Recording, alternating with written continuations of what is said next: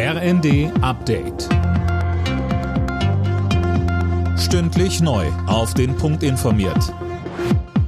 Ich bin Anna Löwer. Guten Morgen. Wie lange sollen Menschen in Deutschland arbeiten bis zur Rente? Immer wieder wird darüber diskutiert. Bundesarbeitsminister Heil hat sich jetzt in den Funke-Zeitungen gegen eine weitere Erhöhung des Eintrittsalters auf 70 ausgesprochen. Imme Kasten. Was ich richtig finde, ist der flexible Übergang in den Ruhestand, sagte Heil, aber er halte es für eine Phantomdebatte, bis 70 arbeiten zu wollen oder sollen. Ökonomen wie der Leipziger Wirtschaftswissenschaftler Schnabel sprachen sich zuletzt für eine deutliche Anhebung des Renteneintrittsalters aus, auch um die Folgen steigender Preise abzufedern. Nach aktueller Rechtslage wird die Altersgrenze für die Rente ohne Abschläge bis 2029 schrittweise von 65 auf 67 Jahre angehoben. In NRW entscheiden CDU und Grüne heute, ob sie miteinander in Koalitionsverhandlungen einsteigen wollen. Grundlage dafür ist das gemeinsame Sondierungspapier.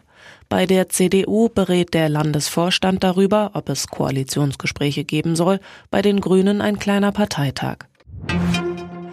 Siemens hat einen Milliardenauftrag an Land gezogen. Nach eigenen Angaben geht es um ein 2000 Kilometer langes Schienenstreckennetz, Hochgeschwindigkeitszüge und Signaltechnik in Ägypten.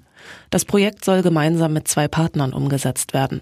Dabei geht's für das Münchner Unternehmen auch um die Wartung der Anlagen für 15 Jahre.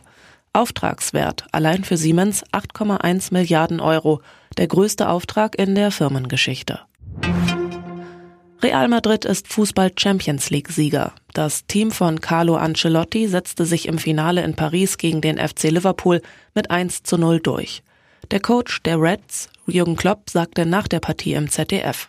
Das ist ein mögliches Ergebnis, das wir heute erzählen. Also eigentlich so, dass wir davon ausgegangen sind, dass wir jetzt einfach mal aus dem, aus dem Stadion fegen.